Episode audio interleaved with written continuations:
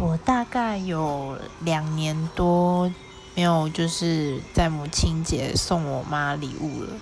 因为大概就是两年前发生的事情，就是有一年的我母亲节，我就送了她礼物，后来她就就是悠悠的说出一句话，她就说，比起这些东西，我比较想要钱啦，所以说我。呃，次年开始，我就直接就是包红包给他，或者是请他吃饭。我就不知道我妈竟然是这么就是，嗯，这样讲务实吗？还是比较实际一点的人？就是他不想要礼物这样子，这样其实也好啦，就是可以省，就是可以省掉我去想还要送他什么礼物的这种麻烦事情。